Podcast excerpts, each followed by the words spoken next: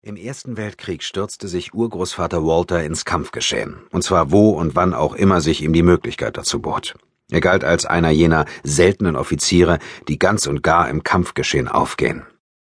Er hatte den Pilotenschein gemacht, doch als er merkte, dass sein Einsatz im Luftkampf aufgrund des Mangels an Flugzeugen eher unwahrscheinlich war, ließ er sich als Sub-Lieutenant, Unterleutnant zur See, zur Royal Naval Armored Car Division, einer Panzerwagenschwadron der britischen Marine, versetzen, die von Winston Churchill ins Leben gerufen worden war und eine Art Vorläuferorganisation der späteren Spezialeinheiten darstellte Anders als die britischen Offiziere an der Westfront, die monatelang in ihren Schützengräben festsaßen, pendelte er zwischen zahlreichen wichtigen Kriegsschauplätzen hin und her, und dabei war er ganz in seinem Element.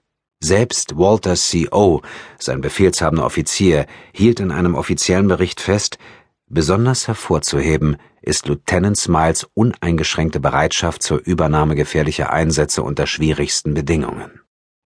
Dann wurde er zur kaiserlich-russischen Armee des Zaren abgestellt, um die Türken an der Kaukasusfront zu bekämpfen.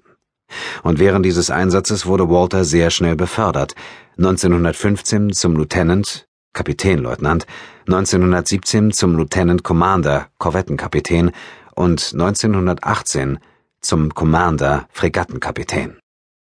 In diesen Jahren wurde Walter mit zahlreichen Orden für seine Verdienste ausgezeichnet. Für seine Tapferkeit im Kampfgeschehen erhielt er 1916 einen DSO, Distinguished Service Order, und 1917 erneut einen DSO, der mit einem Bar, einer besonderen Spange auf dem Medaillenband, gekennzeichnet war. 1919 einem Menschen in Dispatches, eine namentliche Erwähnung im Kriegsbericht, die als besondere militärische Auszeichnung für Tapferkeit und vorbildliche Pflichterfüllung gilt, sowie eine Reihe weiterer russischer und rumänischer militärischer Auszeichnungen in der lobenden Erwähnung anlässlich der Verleihung seiner ersten DSO-Auszeichnung hieß es, er wurde am 28. November 1916 in der Dobrudscha verwundet. Sobald er aus dem Krankenhaus entlassen wurde, meldete er sich freiwillig, um eine Fliegerstaffel anzuführen, die bei einem Sondereinsatz die Stadt Breila erkunden sollte. Dabei ist es in erster Linie seiner Tapferkeit zu verdanken, dass dieser Einsatz so erfolgreich durchgeführt werden konnte ein anderes Mal, als er sich mit einem Panzerfahrzeug im Kampfeinsatz befand, musste er zweimal aussteigen, um es unter heftigem Artilleriefeuer wieder in Gang zu bringen. Nachdem er von einer Kugel getroffen wurde, ließ er sich in einen Graben rollen und hielt verbissen den ganzen Tag seinen Angreifern stand. Ungeachtet der Tatsache, dass Walter verletzt war, stieß er binnen 24 Stunden wieder zu seiner Einheit und konnte es gar nicht abwarten, seinen Dienst erneut aufzunehmen. Sobald er wieder auf den Beinen war, führte er seine Fahrzeuge auch schon wieder ins Kampfgeschehen. Walter bewies nicht nur ein unerschütterliches Pflichtbewusstsein, sondern auch einen unbändigen Wagemut. In einem Auszug aus dem Russian Journal von 1917 hieß es, dass Walter ein außerordentlich mutiger Offizier und ein großartiger Kamerad war. Und der Kommandant der russischen Armee schrieb an Walters befehlshabenden Offizier, die außergewöhnliche Tapferkeit und grenzenlose Unerschrockenheit von Lieutenant Commander Smiles haben einen ruhmvollen Beitrag zur britischen Militärgeschichte geleistet und geben mir die Gelegenheit, ihn für die Auszeichnung mit dem höchsten militärischen Verdienstorden, nämlich dem russischen Orden des Heiligen Georg vierter Klasse, vorzuschlagen zur damaligen Zeit galt dieser Orden als höchste militärische Auszeichnung in Russland, die einem Offizier für außergewöhnliche Tapferkeit vor dem Feind verliehen werden konnte. Um ehrlich zu sein, ich bin mit der Vorstellung aufgewachsen, dass ein Urgroßvater, der den Namen Walter trug, wohl eher ein langweiliger oder ernster Mensch gewesen sein muss. Aber nachdem ich ein wenig in der Vergangenheit gegraben hatte, habe ich schließlich entdeckt, dass er in Wirklichkeit ein ausgelassener, charismatischer und über die Maßen mutiger Mann war. Außerdem finde ich es klasse, dass Walter auf den Familienporträts, die ich gesehen habe, genauso aussieht wie mein ältester Sohn Jesse. Das zaubert immer ein Lächeln auf meine Lippen. Walter war schon ein großartiger Mann, an dem man sich ein Beispiel nehmen kann. Seine Verdienstorden und Medaillen hängen zwar noch heute bei uns zu Hause an der Wand, aber eigentlich habe ich nie so richtig begriffen, was für ein außergewöhnlich tapferer und heldenmütiger Mann mein Urgroßvater doch war. Nach dem Krieg ging Walter nach Indien zurück, wo er schon vor Kriegsbeginn gearbeitet hatte.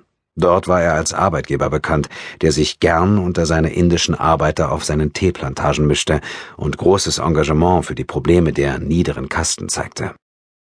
Im Jahr 1930 wurde ihm die Ritterwürde verliehen, Sir Walter Smiles. Auf einem Segelschiff, das ihn von Indien nach England zurückbrachte, lernte Walter dann seine zukünftige Ehefrau Margaret kennen. Margaret war eine sehr eigenständige Frau im mittleren Alter. Sie begeisterte sich sehr für Bridge und Polo, sah gut aus, hatte ein resolutes Auftreten und konnte Dummköpfe partout nicht ausstehen. Als sie es sich an Deck des Frachtschiffs mit ihrem Gin Tonic und einem Kartenspiel gemütlich machte, hätte sie nie im Leben damit gerechnet, dass sie sich verlieben würde. Denn auf dieser Schiffsreise lernte sie Walter kennen. Aber so ist das nun mal mit der Liebe. Sie kommt meist völlig unerwartet und kann das ganze Leben verändern. Schon kurze Zeit nach seiner Ankunft in England heiratete Walter seine Margaret und obwohl sie schon im fortgeschrittenen Alter war, wurde sie ziemlich schnell schwanger. Sehr zu ihrem Entsetzen. Für eine Lady in den 40ern war es damals, zumindest nach ihrer Auffassung, einfach nicht schicklich, noch ein Kind auf die Welt zu bringen. Und deshalb unternahm sie alles erdenklich Mögliche, um ihre Schwangerschaft zu gefährden. Meine Großmutter Patsy, sie war zu jenem Zeitpunkt das ungeborene Kind, das Margaret unter ihrem Herzen trug, hat mir einmal erzählt, was ihre Mutter zu diesem Zweck alles unternommen hat. Sie ist sofort hinausgestürmt und hat die drei schlimmsten Dinge getan, die man in der Schwangerschaft überhaupt tun kann. Sie schwang sich auf ihr Pferd und jagte im gestreckten Galopp durch die Gegend, trank eine halbe Flasche Gin und genehmigte sich zum Schluss dann stundenlang noch ein richtig heißes Vollbad.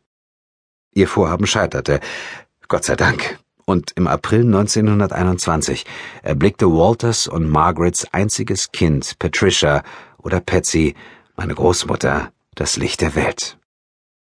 Als Walter Indien verließ und nach Nordirland zurückkehrte, erfüllte er sich schließlich seinen Lebenstraum. Er errichtete für Margaret ein Haus, und zwar an exakt demselben Ort in County Down, an dem er vor so vielen Jahren gestanden und aufs Meer hinausgeschaut hatte. Mit seinem diplomatischen Geschick und messerscharfen Verstand ging er dann in die Politik und gewann am Ende den Parlamentssitz für Nordirland im Wahlbezirk North Down in Ulster, wo er dem Volk treu diente. Am 30. Januar 1953 jedoch, einem Samstag, sollte sich all das ändern. Walter hatte gehofft, dass er vom Parlamentssitz in London nach Ulster zurückfliegen könnte. Doch in jener Nacht braute sich ein Sturm zusammen, der ein so fürchterliches Unwetter mit sich brachte, wie es Großbritannien in über zehn Jahren nicht mehr erlebt hatte. Da sein Flug wie zu erwarten gecancelt wurde, reservierte er stattdessen einen Sitzplatz im Nachtzug nach Stanra in Schottland. Am nächsten Tag dann, der Sturm nahm derweil immer bedrohlichere Ausmaße an, bestieg Walter die Princess Victoria, die Autofähre nach Larne in Nordirland. Den Passagieren wurde versichert, dass das Schiff seetüchtig sei. Zeit war immerhin Geld und